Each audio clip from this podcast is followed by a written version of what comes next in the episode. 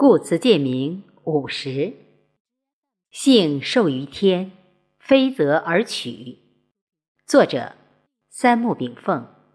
朗读：贝西。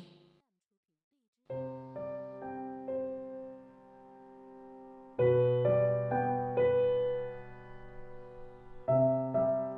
三字经》曰：“人之初，性本善，性相近，习相远。”性有本性与习性之分，本性受之于天，习性受之于欲。生命的修炼升华过程，就是克服习性，回归本性，以致道法自然的过程。因为人类的一切欲望及其习性，都是变化发展的，而受之于天的本性。却与宇宙本体、天人合一般浑然一体，恒久不变。《吕氏春秋》有名言之曰：“石可破也，而不可夺坚；丹可磨也，而不可夺赤。坚与赤，性之有也。性也者，所受于天也，非则取。”而为之也，在天人合一的宇宙世界里，人与宇宙的关系犹如水滴与大海的关系，犹如一个细胞与整个身体的关系，本无大小高低贵贱之分。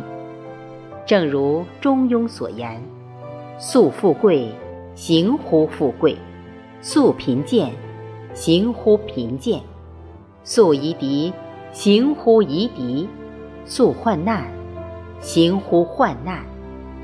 日月星辰如梭，风水轮流而转，生命熙来攘往，而贫贱、富贵、夷狄、患难这些背景因素，又岂能永恒不变？生命之求，非则身外之物。我本善良。何须以伪替真？黄昏时分，天地氤氲，虚阳在上，沃野幽林，万物将息，阴气沉沉。此时为五到七点酉时之光，肾经当令。肾经又称足少阴肾经。起于足小指下端，斜走足心至涌泉穴，从内踝脚跟处出，沿下至内侧后缘上行，从后骨处入腹腔，属于肾，络膀胱，其主干继续上行，过肝肺，入心系，与心包经。又称手厥阴心包经相接，另一分支从心系出，沿喉咙上行，散于舌根两侧。肾经是唯一一条统领心、肾、肝、肺，行走于春夏秋冬的四季之经。龙，也就是肝；生虎，也就是肺。降之化，水也就是肾，火也就是心，季季之象，尽在四季寒暑往来之中。根据肾经所循路线，足少阴肾经所主疾病主要有：足小指下麻热，足心热，下至内侧后缘寒凉。小便数多无力，肾阴虚而致精亏力弱，肾阳虚而致火力不足，精神萎靡，心胸处无力，喉咙痛，舌根痛，口干舌燥等。《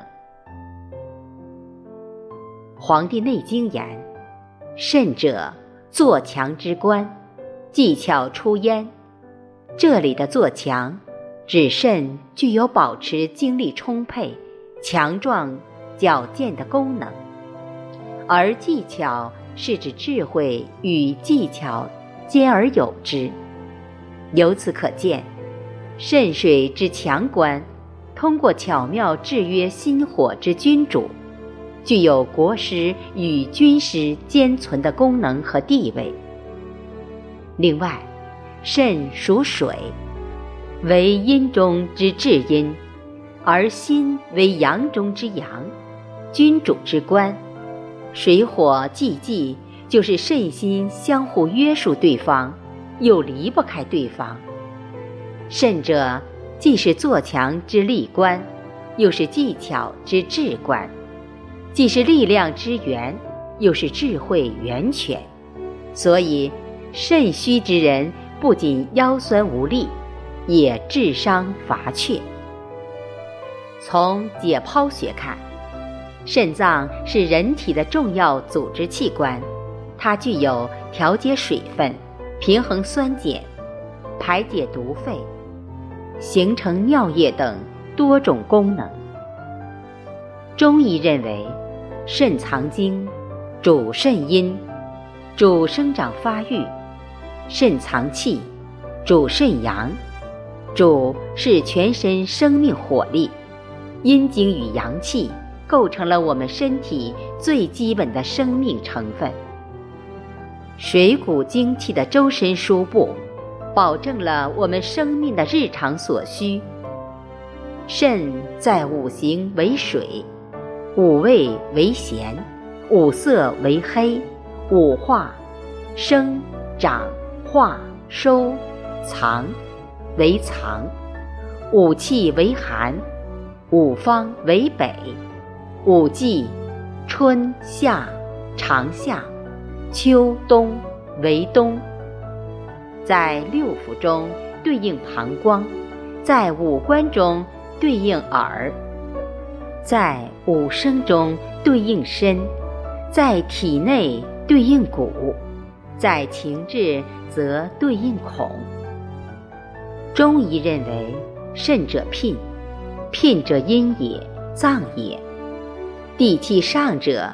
属于肾而生水液，故以肾为极阴。中国古人将下午五至七点又称酉时，正是一天之中农夫收工归家的时间。而酉月是农历八月，代表谷物成熟，肾主必藏，在酉时当令之机。将一日精华收藏起来，以备后用。中医认为，我们每天都在消耗大量的元气精血，其中元气储存于奇经八脉之中，没有一味药是可入奇经八脉的。要想补充元气，只能靠以食以药等补肾，由肾。再将奇经八脉输入，人体元气若虚，就百病生出。但补肾也不能想当然，经络不通畅，营养再多也于事无补。经络闭塞时，人补的越多，体内垃圾就越厚实，人反而会越虚。那么元气与五脏是什么关系呢？五脏中，肾、肝、心、脾、肺犹如是五个兄弟，元气就像五人的父母，父母元气将五兄弟养大成人，并能独立生活以后，父母就功成身退。人体靠后天之本。脾胃吸收的水谷精华来维持生命运动。五行，水木火土金之中，肾水是生命的发动者，也是终结者。从功能作用看，肾为五脏的老大哥。父母元气就隐退居住到老大肾的家中。所以肾多数时间是代父母发号施令。并以老大身份将精气大公无私地输布四方。以保证五脏六腑五官四肢大脑等组成的这个大家庭能够和谐稳定的向前发展且深刻有度。